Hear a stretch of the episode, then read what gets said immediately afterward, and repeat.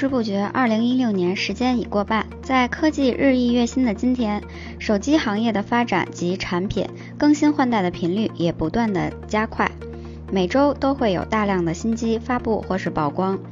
刚刚结束的一周也不例外。至于具体上周手机圈都发生了些什么，让我们一起来回顾一下吧。二零一六年五月三十一日，联想 ZUK Z2 于北京正式发布。这是 ZUK 在2016年宣称要亮出牙齿之后发布的第二款新机，不仅从配置上打造了小屏超旗舰机型，更通过1799元的超低价位，成为了目前市场上价位最低的骁龙820旗舰机型。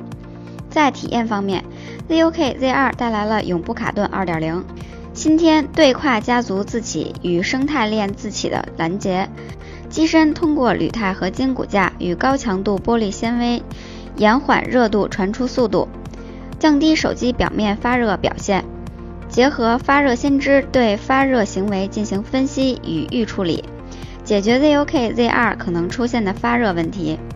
三千五百毫安时电池支持快充，可在一小时内充满百分之八十，支持 OTG 反向充电。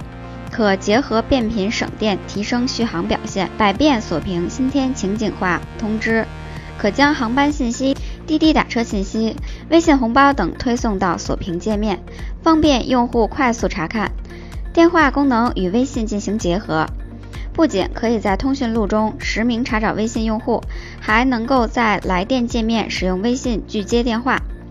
发布会中，ZUK 宣布，六月二十八日，ZUK 全线产品都将升级到 ZUI 二点零版本，同时承诺全新产品升级安卓 N，并承诺支持第三方 ROM 刷机。ZUK Z2 售价一千七百九十九元，于五月三十一日与 ZUK 官网、ZUK 天猫旗舰店。苏宁易购、苏宁易购天猫旗舰店四大平台同步开启预约，并将于六月七日十点于上述四大平台同步首发。售价方面，Zenfone 三定价二百四十九美元努比亚 Z 十一 Max 邀请函现 C 罗。当 C 罗遇上努比亚会擦出什么样的火花？北京时间六月七日努比亚签约 C 罗后的第一款产品努比亚 Z 十一 Max 将在北京水立方正式发布。努比亚官方向我们递出的邀请函，很适意的将 C 罗的矫健身姿和努比亚 Z 十一 Max 的产品特性合二为一。努比亚 Z 十一 Max 将会在六月七日晚上的水立方和我们见面。关于 C 罗是否在发布会现身，也是众说纷纭。尤其是努比亚将 C 罗的光环全部用在 Z 十一 Max 上，可谓十分重视。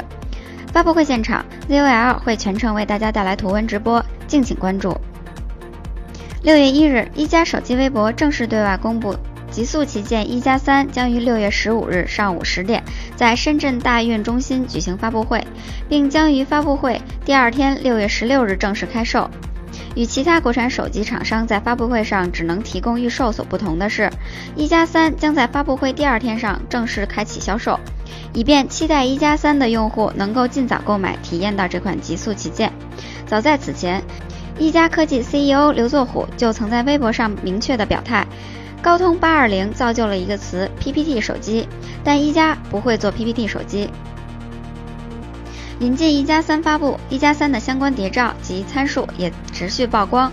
几天前，刘作虎还转了一条一加三已在工信部入网的相关信息，并称这些只是一加三的冰山一角，暗示了一加三硬件参数还会给用户带来更多的惊喜。iPhone 七将于九月份发布。要说今年最期待什么手机，iPhone 七一定在名单之内。往常苹果也会在每年的九月份召开秋季新品发布会，今年也不例外。据外媒给出的消息，苹果预计在九月九或者是九月十六日前后举行新品发布会，届时 Apple Watch 二也会一同亮相。如果传言属实，苹果公司新一代智能手表 Apple Watch 2很有可能会与 iPhone 7一道在今年九月份的发布会上亮相。虽然此前有消息称 Apple Watch 2将在六月十三日的 WWDC 2016上发布，不过目前开发者遇到了某些技术上的难题。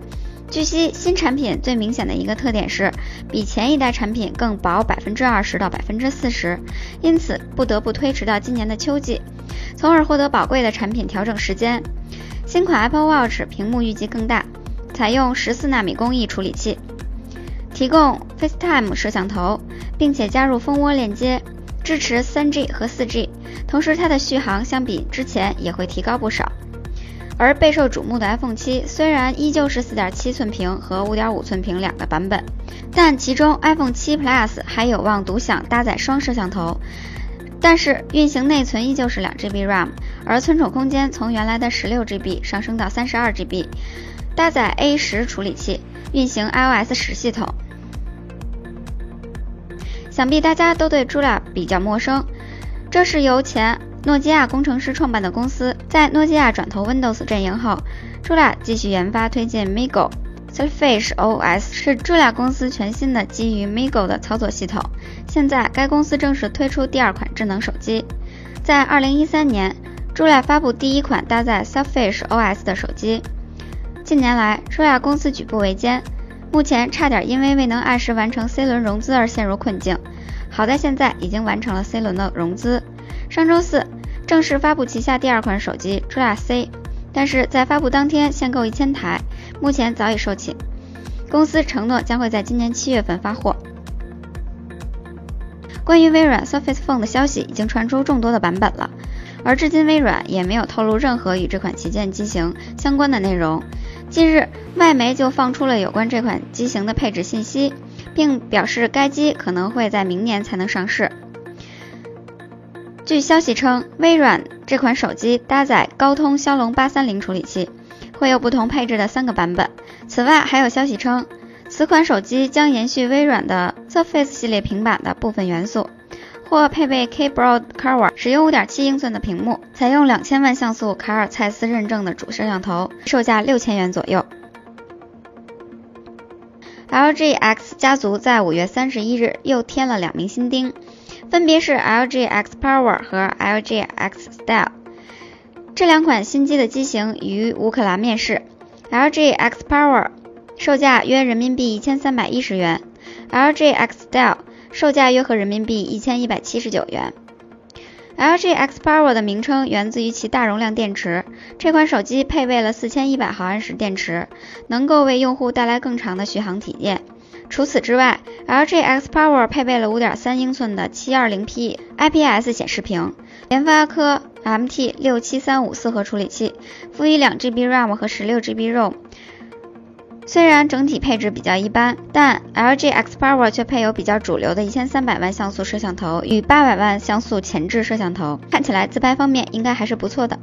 另一款 LG X Style 则采用了五英寸七二零 P 显示屏，骁龙四幺零处理器，辅以一点五 GB RAM 与十六 GB ROM。这款机型不像之前的一款主打续航，虽然电池容量采用了比较常规的两千一百毫安时，LG X Style 配备八百万像素摄像头与五百万像素前置摄像头，将于七月于乌克兰正式开卖。在渲染图曝光之后，索尼 Xperia E 五终于正式发布。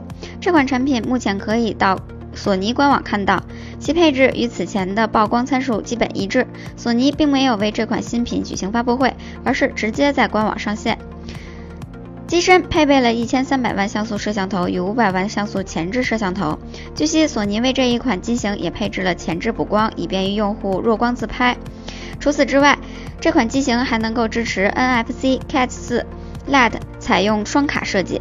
这款机型目前只有黑白两色，售价一百九十九欧元。安卓顶配三六零旗舰形成性价比神机吗？近日，在 Tena 上面一款三六零手机入网。